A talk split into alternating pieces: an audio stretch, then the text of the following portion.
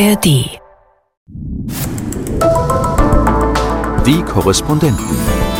Reporterleben in Neu-Delhi. Und auf einmal kamst du ins Büro und meintest, hey, da gab es ein Nachbeben. Es kommt quasi eine Krise auf eine Krise durch das Erdbeben. Das ist alles, finde ich, hier so aus der Ferne auch wirklich schwer fassbar. Ein Podcast von NDR Info. Hallo und Namaste, schön, dass ihr wieder mit dabei seid. Hier sind Olli, Und Astrid. und Charlotte.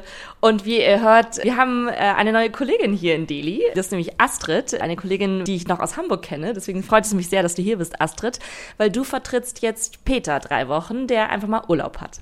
Ganz genau, der hat seinen wohlverdienten Urlaub angetreten. Ich glaube, er ist nach Deutschland geflogen. Und für mich ist das eine Premiere. Ich bin das erste Mal in Indien, das erste Mal in Neu-Delhi. Von daher ist alles noch ziemlich spannend, alles sehr neu und bin sehr beeindruckt. Erstmal jetzt so am Anfang, aber habe schon ein bisschen die Stadt erkundet und so. Sehr interessant alles. Und du warst ja fünf Jahre in Brüssel Korrespondentin. Deswegen ist das sehr praktisch, dass jedes Mal, wenn jetzt ein Thema kommt, dass ich dann direkt deine EU-Expertise abgreifen kann. Ja, das kannst du gerne machen. Und zwischendurch hat man ja auch leichte Berührungspunkte, also EU-Indien-Beziehungen oder so, das kommt ja auch schon mal vor. Oder jetzt, ihr seid ja auch, oder hier das Studio ist ja auch für Afghanistan zuständig, jetzt wo das äh, Erdbeben dort war, guckt man natürlich auch, ähm, wie unterstützt die EU da möglicherweise. Und da bin ich natürlich dann immer noch relativ schnell, würde ich sagen, so, so an den Quellen oder weiß, wo ich jetzt gerade gucken muss, ähm, um die Reaktion auch dort einzuholen. Wie ihr gemerkt habt, wir haben ja eine Woche ausgesetzt. Also vergangene Woche haben wir keine Podcast-Folge produziert, weil wir nämlich ja hier diesen Studioumbau hatten. Olli, ist dir das überhaupt aufgefallen oder wie, wie, wie ist es geworden? Ja, mir ist erstmal aufgefallen, dass es hier sehr laut war. Wir sitzen ja ein Stockwerk unter euch, ne? Und von daher war ständig äh, Gehämmer und äh, Geschraube und ähm, ich meine, wir kommunizieren ja auch miteinander, ne? Deswegen Ab und zu. Ab und zu reden wir ja auch miteinander. Deswegen wusste ich ja, was stattfindet. Und ich muss sagen, äh, ich bin ein bisschen neidisch. Es ist sehr, sehr schön bei euch geworden. Ich bin der einzige Korrespondent, muss ich jetzt auch sagen, der keinen Stehschreibtisch hier hat in Indien. Äh, das ist natürlich für mich hier nicht richtig gewertschätzt, weil mein Kollege vom Fernsehen hat jetzt einen. Ihr habt schöne Stehschreibtische. Ihr habt äh, super technisches Equipment hier. Also Respekt, was ihr hier aufgebaut habt. Oder eure Techniker. Ja, genau. Die Techniker haben echt, Jens und Nico, an dieser Stelle Grüße an euch. Die haben wirklich lange Tage hier gehabt, für uns gearbeitet. Und ich freue mich sehr. Ich stehe jetzt nämlich öfters am Schreibtisch und äh, ja, hier die indischen Kollegen fragen immer, ah ja, und du stehst jetzt immer und ich finde es richtig gut. Und, Und du bist ja auch ein kleiner Rebell, ne? Weil wir hatten dir ja alle vorgeschlagen, eigentlich den Schreibtisch so zu machen, dass du in den Raum schauen kannst. Du aber hast eine ganz besondere Idee gehabt. Was war die? ich stehe jetzt einfach, ich gucke an die Wand. und alle haben vorher gesagt, ah, das ist doch komisch, wenn du an die Wand guckst, aber ich kann mich jetzt besser konzentrieren. Und Anoop stand hier schon und hat gesagt, es könnte fast eine Bar werden, weil ich jetzt, wenn man hier mit mir an, an, an dem, vorm Bildschirm steht, also, nee, ich fühle mich hier ganz wohl. Und wir sitzen hier nämlich auch gerade im Büro. Wir haben beschlossen, die Dachterrasse ist uns jetzt heute zu heiß. Und Olli, ich weiß noch, dass ich vergangene Woche mit dir gesprochen habe, weil du hattest ja eine Reise vor dir. Und dann habe ich so gesagt, so ja, Astrid kommt ja und dann mal gucken, worüber wir sprechen in der Podcast-Folge, nämlich heute. Und dann meinte ich so, ja, komm noch dazu, weil dann kannst du uns ganz viel über Cricket erzählen. Und da wussten wir noch nicht, was alles andere noch passieren würde in unserem Berichtsgebiet. Aber erzähl mal aus deiner Sicht, wann bist du nach Chennai geflogen und was war der eigentliche Plan? Ja, der Plan war der, dass ich am äh, Samstagmorgen war es, genau nach, nach Chennai, nach Südindien fliege. Hatten wir auch schon länger geplant. Ähm, wir wollten da eben eine Reportage drehen über das erste Cricket-WM-Spiel äh, der Inder gegen Australien. Cricket-WM, wer es nicht mitbekommen hat, äh, hat vor ein paar Tagen hier gestartet und Cricket ist ja hier in Indien der Nationalsport schlechthin. Äh, ungefähr jeder Inder guckt sich äh, die Spiele an und wir wollten natürlich den Hype so ein bisschen nach Deutschland transportieren, weil ich weiß jetzt nicht, ob ihr von der Cricket WM gehört habt. Ich glaube, die wenigsten in Deutschland wahrscheinlich. Und das wollten wir natürlich ein Stück weit ändern. Ne?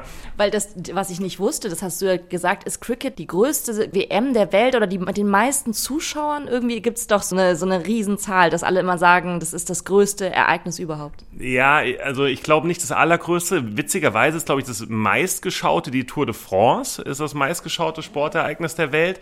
Und dann kommt, glaube ich, auch die ähm, Fußballweltmeisterschaft. Und an dritter Stelle kommt, glaube ich, Cricket. Also ich habe die Zahlen nicht ganz genau im Kopf, es müsste ungefähr stimmen.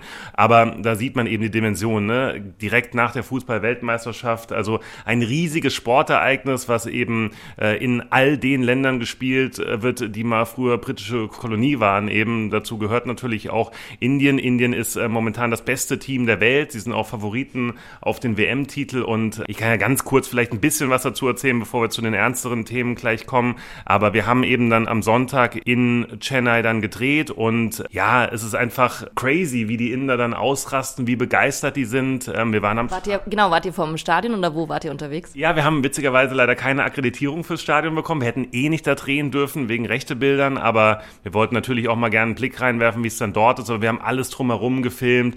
Die Restaurants, die Kellner hatten alle Indien-Trikots an. Da hatten die eine Dachterrasse, wo sie so einen kleinen Blick nochmal aufs Stadion erhaschen konnten. Die Leute haben sich dann zum Beispiel vor einem Fernsehladen versammelt, weil dort eben auf den ganzen Fernsehern Cricket liefen und dann sind die ganzen äh, Tuk-Tuk-Fahrer dorthin gekommen, haben dann da angehalten, haben dann drei Stunden keinen, nicht, nicht ihren Job erledigt, sondern haben Cricket geguckt. Ne? Also wie so ein Straßenfeger. Oder äh, Astrid, wie klingt das für dich, Cricket? Schon mal äh, äh, irgendein Spiel ge- gesehen?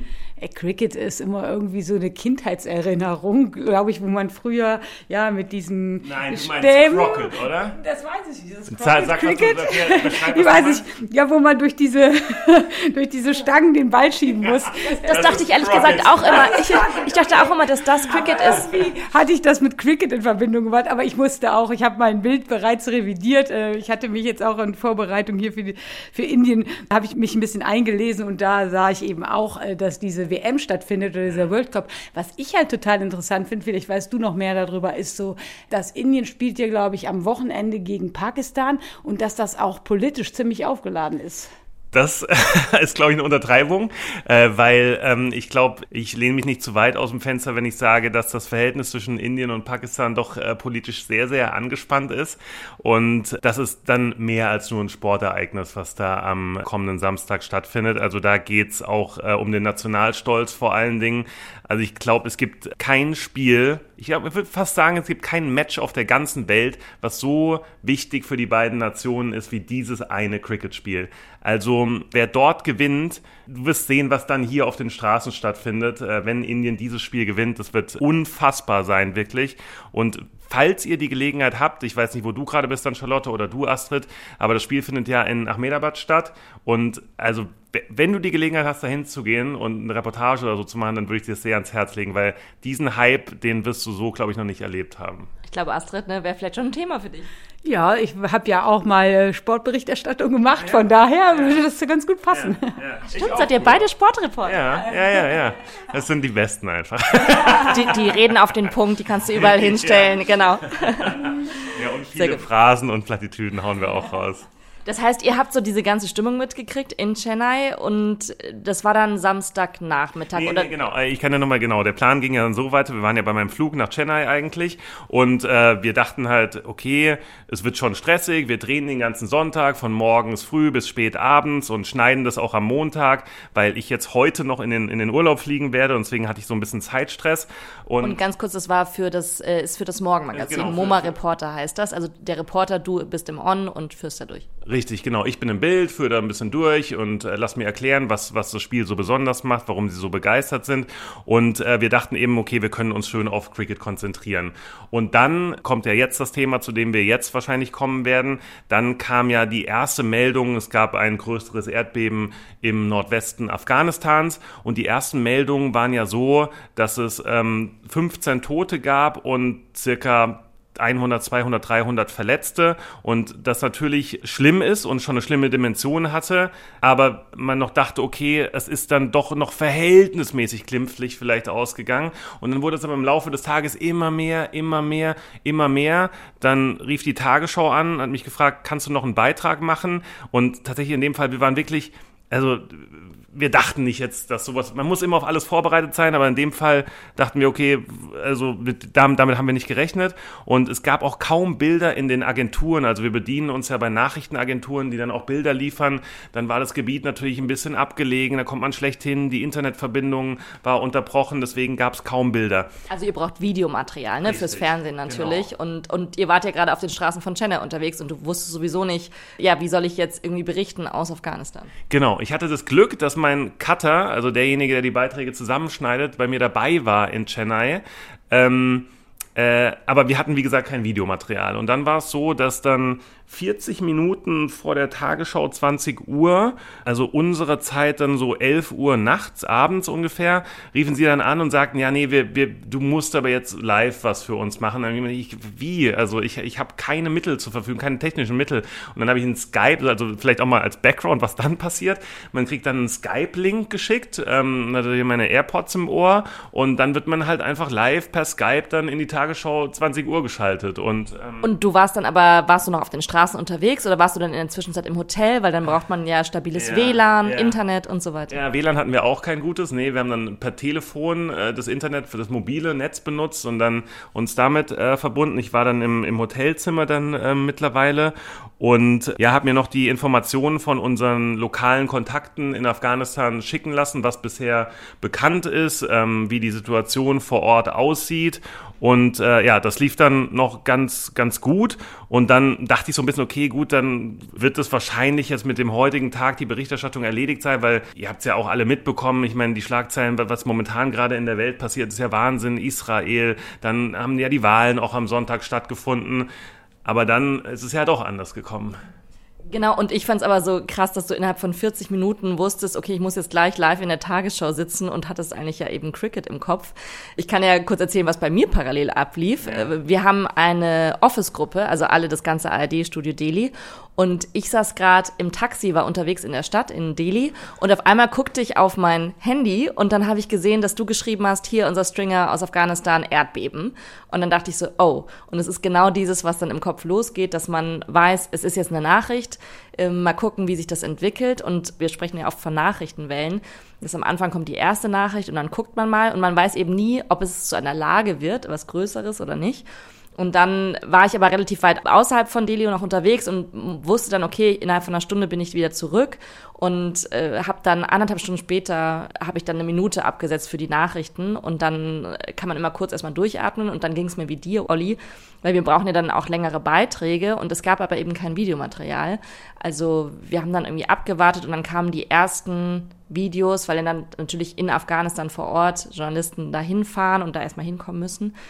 Und dann habe ich abends einen Beitrag gemacht und du hast ja auch zwischendurch angerufen, oh, ich bin gleich bei der Tagesschau und so. Genau, und dann war es aber ja schon spät in Deutschland und dann war, war aber schon klar, das entwickelt sich jetzt gerade. Und Astrid, wo warst du denn in dieser Zeit, als während wir äh, wussten, da passiert jetzt was und mal gucken, wie es weitergeht? Da saß ich tatsächlich noch im Flugzeug. Also ich habe es gar nicht mitbekommen. Ähm, und als ich dann gelandet bin, ich glaube, äh, an dem Abend äh, oder in der Nacht war es jetzt. Von so. Samstag, Samstag auf Sonntag, ne? Bist du gelandet? Genau, von Samstag auf Sonntag habe ich irgendwo, glaube ich, eine Meldung gesehen und dann hast du ja am Sonntag mich gleich angeschrieben, zum einen willkommen geheißen in Delhi, aber auch äh, mir kurz die aktuelle Lage erklärt. Genau, dann bin ich ja schon Sonntagnachmittag hier ins Studio gefahren, um mich zum einen so vertraut zu machen, aber auch mal, äh, um mitzuchecken, äh, wie ist denn jetzt äh, die, die, im Moment die Lage und die Situation in Afghanistan. Was für ein schneller Start, ne? Und ich dachte so, ja, ich zeig dir Sonntag mal so ein bisschen die Stadt und so und man kommt erstmal an, so mit Jetlag und so zack rein äh, in die Breaking News. Das ist das Reporterleben, ne? Vielleicht nur ganz kurz zum Hintergrund äh, für diejenigen, die es nicht wissen, für uns. Ich glaube, in einer normalen Situation hätte man ja dann auch überlegt, okay, zack, direkt in den Flieger, ab nach Afghanistan. Aber das ist eben nicht so einfach mehr für uns, seitdem äh, die Taliban die Macht übernommen haben. Wir bekommen ja zurzeit eben schwierig äh, Arbeitsgenehmigungen ausgestellt, werden es bisher alle probiert dieses Jahr, da ins Land zu kommen. Es hat bisher äh, nicht funktioniert und deswegen ist es eben so schwer, in dieses Erdbebengebiet auch äh, direkt zu fliegen. Und deswegen sind wir eben auch auf diese Informationen von vor Ort Ort angewiesen. Und dafür ist es einfach super, dass wir da Leute vor Ort ja. haben und wie toll, dass der Stringer, mit dem wir zusammenarbeiten, dass er dann auch direkt gesagt hat, er fährt da nach Herat in den Westen von Afghanistan. Und was wir vielleicht auch sagen müssen, Olli, wir beide, dass wir ja auch genau an diesem Wochenende auch beide alleine waren. Also Peter war schon unterwegs nach Deutschland und Andreas ist jetzt erst diese Woche wieder nach Delhi gekommen. Das heißt, das kam noch hinzu. Also es war wirklich Murphy's Law, dass es an einem Wochenende passiert, wo wir beide quasi alleine im Studio sind. Ne? Ja, ja, und ich noch weg war, wie gesagt, ne? Und ich eigentlich den kompletten Sonntag halt völlig verplant war, ne? Und dann wiederum, muss ich auch nochmal lobend erwähnen, also erstens mal vielen Dank an die Heimatredaktion beim MDR, weil die haben uns auch sehr gut unterstützt. Die haben noch die ganzen Beiträge an dem Sonntag gemacht. Ähm, das war auch ganz klasse, dass das geklappt hat. Und dann natürlich dein großer Auftritt, ne? Ähm, crossmedial, wie du aufgestellt bist, dann die ganzen Fernsehschalten gemacht. Also auch Respekt dafür. Ja, ja, danke. Das war dann nämlich Sonntag. Das entwickelte sich dann so, dass ja. ich natürlich die Radioberichterstattung im Blick hatte, weil das ist ja dann für mich erstmal Priorität. Aber ja, dann rief schon relativ schnell die Tagesschau an und Tagesschau 24, ob sie mit mir schalten können, eben hier aus dem Studio. Und dann habe ich wirklich am Sonntag habe ich immer, immer geswitcht zwischen Radio und Fernsehen. Und äh, genau, das also was, ist denn, was ist denn auch so für dich der, der größte Unterschied? Es ist schon so, ich meine, beim Radio, wenn wir ganz ehrlich sind, es ist egal, wie ich aussehe. Also es ist genau dieses, wo, wo man erstmal drüber nachdenkt. Ähm, beim Radio, ich meine, wir können ja teilweise, es ist völlig egal, wir haben einfach unsere Informationen und die, die bringen wir rüber. Und beim Fernsehen ist es dann doch nochmal, ich finde das manchmal ein bisschen anstrengend, dass man kurz überlegen muss, okay, welches Oberteil habe ich jetzt an, wie sehen meine Haare aus, habe ich eine komische Strähne irgendwo, wo sie nicht sein soll. Weil natürlich beim Fernsehen alles lenkt halt ab und das äh, hört man ja auch immer, dass wenn Menschen die Tage, ersten Minuten, Sekunden der Tagesschau sehen, dass sie vielleicht nicht unbedingt wissen, was war das für ein Thema, sondern, oh, was hat die denn für ein Sakko an, ne? Also das finde ich der erste Unterschied und so oft mache ich das ja nicht. Und man muss sich ja vorstellen, ähm, vielleicht kann ich das auch nochmal erklären, ich gehe dann immer runter zu euch zum Fernsehen, in, weil ihr sitzt ja einen Stockwerk drunter. Und dann hat Shiva, euer Kameramann, der bereitet dann das alles vor, dieses Setup, und man setzt sich da auf den Stuhl und kriegt so einen Knopf ins Ohr. Und dann höre ich in Hamburg die Regie aus der Tagesschau und ich gucke ja dann einfach in so ein schwarzes Loch, in die Kamera. Und dann stellt mir irgendwann Susanne Daubner die Fragen und dann antworte ich. Und beim Fernsehen, deswegen bewundere ich das immer sehr, ihr euch Fernsehkollegen oder Olli, du, wie du immer 1A auf den Punkt sprichst, weil ihr habt ja kein Skript sozusagen, weil man guckt ja in die Kamera und kann nicht immer mal nach unten gucken für Fakten. Und das habe ich wirklich mitgenommen, dass man aber merkt, so wenn ich einmal die Geschichte im Kopf habe und die Fakten weiß, irgendwie kann man es dann immer abrufen. Auch wenn wir beim Radio, ne, Astrid, ge gewohnt sind, dass wir dann doch immer ein Skript haben, wo wir mal kurz draufschauen, weil es sieht ja keiner. Es, es geht ja nur ums Hören. Ja. Hast du auch Fernseherfahrungen, Astrid? Mal eine Schalte bei Tagesschau 24 oder wir machen ja jetzt auch vermehrt ähm, Social Media zumindest, ja. ne? So, Stimmt, also wo man. Du hast ja auch ähm, Weltspiegel Digital Aufsager gemacht. Genau, gleichen Weltspiegel Digital, das äh, haben wir hier vom Dach gemacht, genau. Also es kommt mehr und mehr, würde ich sagen. Ja. Es macht ja auch Spaß, so zwischen den Medien ja. hin und her zu switchen, aber natürlich, wenn es wirklich eine Lage gibt, dann man kann ja nicht alles gleichzeitig ja. bedienen. Deswegen bin ich sehr froh, also, war mir sehr froh, als du, Olli, äh, dass du wieder hier bist im Studio.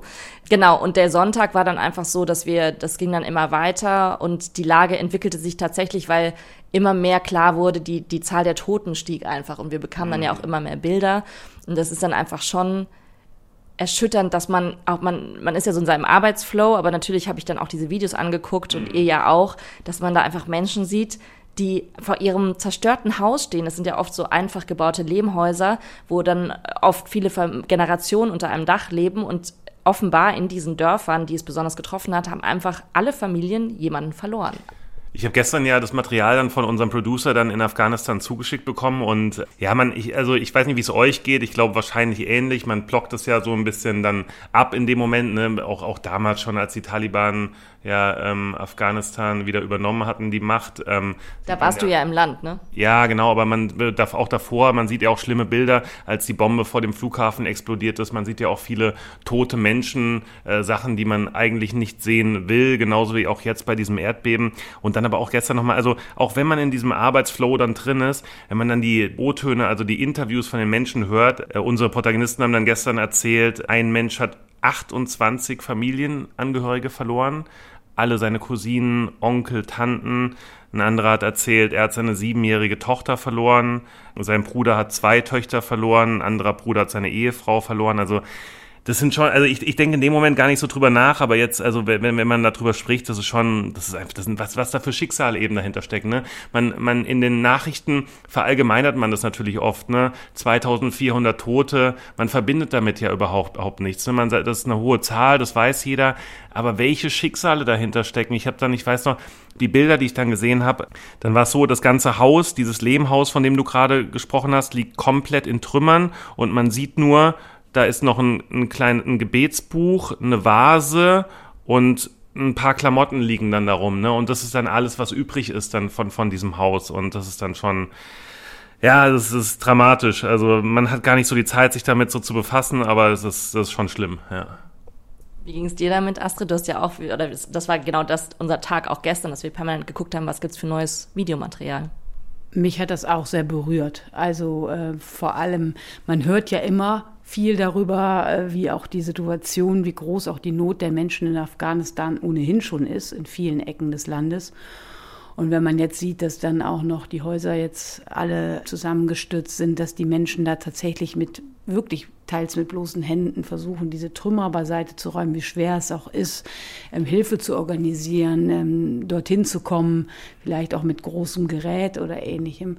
Also, und wenn man dann eben auch noch die Geschichten hört und die einzelnen Schicksale der Menschen, wie viele Angehörige sie zum Teil verloren haben. Ich habe auch einen Vater gesehen, der so einen kleinen Jungen auf dem Arm hatte, das war von einem Krankenhaus in Herat und der eben auch berichtete, ja, mein anderer Sohn ist gestorben und so.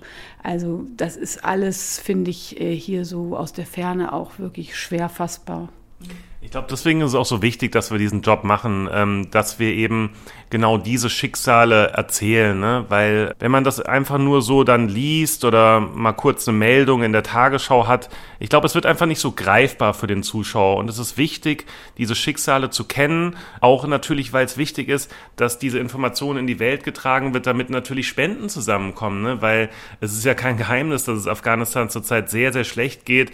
Ihr habt es gestern auch schon gesagt, die Krise war vorher schon da in Afghanistan, jetzt kommt quasi eine Krise auf eine Krise durch das Erdbeben und es, äh, es sind ja auch viele, viele internationale Hilfsorganisationen abgezogen, seitdem die Taliban äh, die Macht übernommen haben. Früher, vor 2021, wäre es schon schlimm gewesen, so ein Erdbeben, aber es hätte zumindest schneller geholfen werden können. Und jetzt ist es so, die Organisationen sind nicht mehr im Land. Es muss erstmal im Ausland Hilfe gesammelt werden. Es muss in einen Flieger gepackt werden. Es muss organisiert werden. Es muss dahin geflogen werden und dann noch von dort dann noch mit dem Auto dahin gefahren werden. Es dauert einfach natürlich viel zu lange und es ist wichtig, dass es in der Öffentlichkeit ist, damit Spenden zusammenkommen einfach, ne? weil es fehlt natürlich an allem momentan dort. Ja, das haben ja auch die Vereinten Nationen angekündigt. Sie haben erstmal versprochen, äh, umgerechnet knapp fünf Millionen Euro, die sie dann Partnerorganisationen vor Ort zur Verfügung stellen.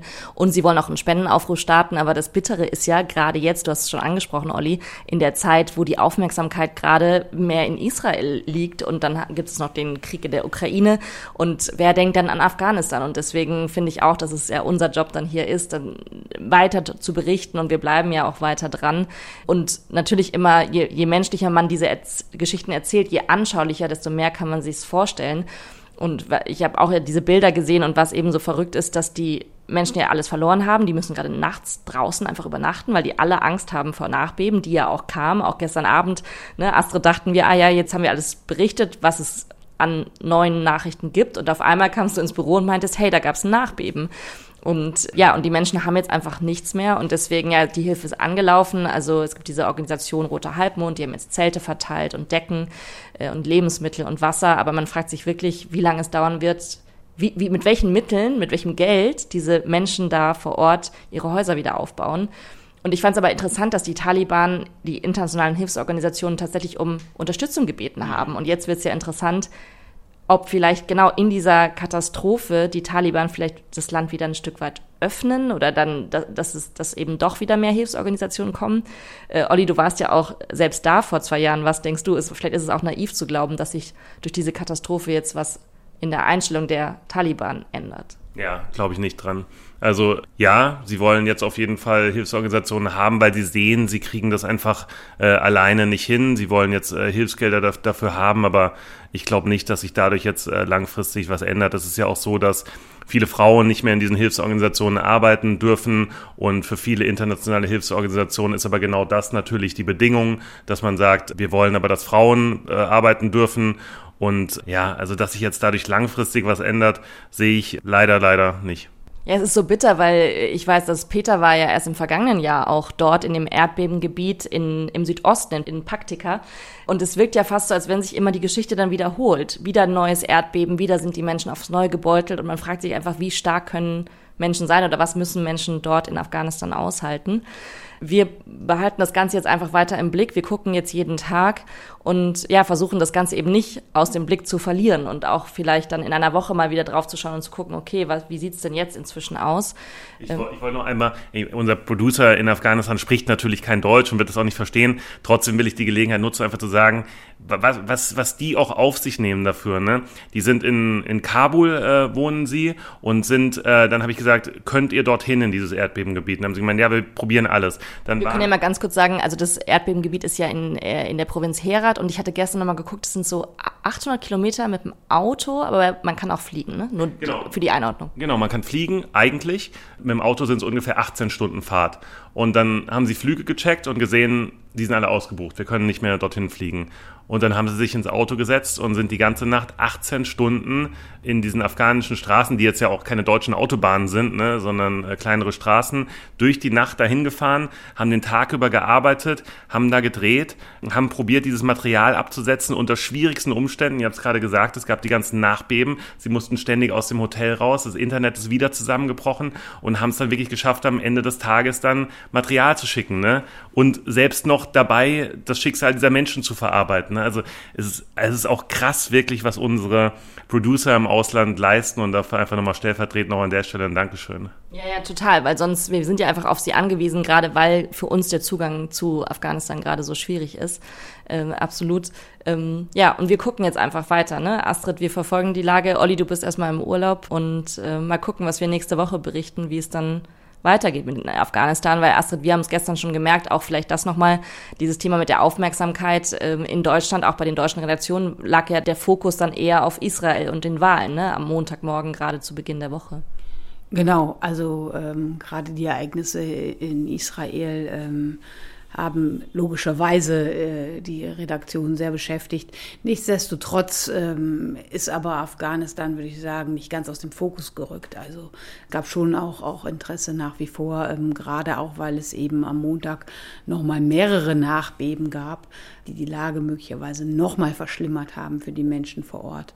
Also es spielt schon eine Rolle, aber natürlich im Moment aufgrund der angespannten Weltlage insgesamt eine etwas geringere. Dann, äh, Olli, wir wünschen dir jetzt erstmal einen guten Urlaub, hol tief Luft und äh, weil danach äh, wird es wieder auf neu losgehen. Ne? Man braucht immer, man muss wieder immer wieder Energie sammeln an diesem Ort. Ja, das ist richtig. Also ich habe es auch jetzt wieder gemerkt. Ich war jetzt, es war ja G20 für uns auch eine intensive Zeit und der Sommer hier in Delhi ist einfach auch hart. Ne? Die Temperaturen sind hart, die Hitze ist hart, man kann kaum raus. Also ich glaube, vielleicht kann man das auch in Deutschland gar nicht so verstehen, aber man muss ab und zu, äh, hast du glaube ich auch schon gemerkt, einfach mal aus dieser Stadt raus, ne? Und mal frische Luft einatmen, kältere Luft einatmen. Und deswegen, ja, ich fliege jetzt nach ähm, Japan heute. Ich glaube, einen krasseren Kontrast gibt es kaum als Indien und Japan. Ich glaube, zwei Welten können selten so sehr clashen wie diese beiden. Aber ich freue mich auf das Essen, ich freue mich auf saubere Luft und komme dann hoffentlich gut erholt wieder. Sehr gut. Wir wünschen dir auf jeden Fall eine gute Zeit. Astrid und ich, wir halten hier die Stellung und äh, wir wünschen euch eine gute Woche, äh, auch mit vielen guten Momenten in all dieser verrückten Weltlage und freuen uns natürlich wie immer über Anregungen, über Themenideen an neudeli.ndr.de, an die E-Mail neudeli.ndr.de und für heute sagen Tschüss. Olli. Astrid. Und Charlotte. Tschüss. Die Korrespondenten. Reporterleben in Neu-Delhi. Ein Podcast von NDR Info. Mission Klima. Die Klimakrise ist da, und zwar mit voller Wucht. Aber es gibt auch viele Ideen für ihre Lösung. Das Meer hat die Erderwärmung jedenfalls bislang ganz erheblich gebremst. Forscher sagen aber, da geht sogar noch mehr. Wir Menschen können auf natürliche Weise dafür sorgen, dass die Ozeane zusätzlich CO2 speichern. Und zwar, indem wir unter Wasser aufforsten, zum Beispiel Seegras. Wir besuchen Menschen, die Lösungen schon ausprobieren oder sie längst erfolgreich umsetzen. Daraus wurden ja auch früher Matratzen gemacht. Es gibt Kissen aus Seegras und so, antiallergische Kissen. Auch als Dämmmaterial wurde es ja schon früher eingesetzt. Es ist schwer entflammbar, es riecht nicht, ist ganz tolles Material. Mission Klima. Lösungen für die Krise. Jeden zweiten Freitag eine neue Folge in der ARD Audiothek. Und überall, wo es Podcasts gibt.